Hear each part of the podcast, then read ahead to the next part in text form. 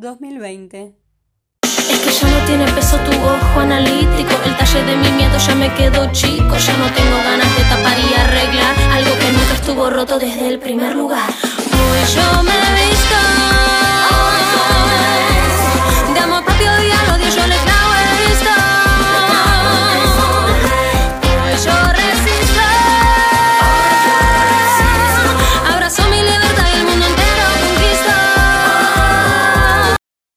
¿A qué pensás que resiste?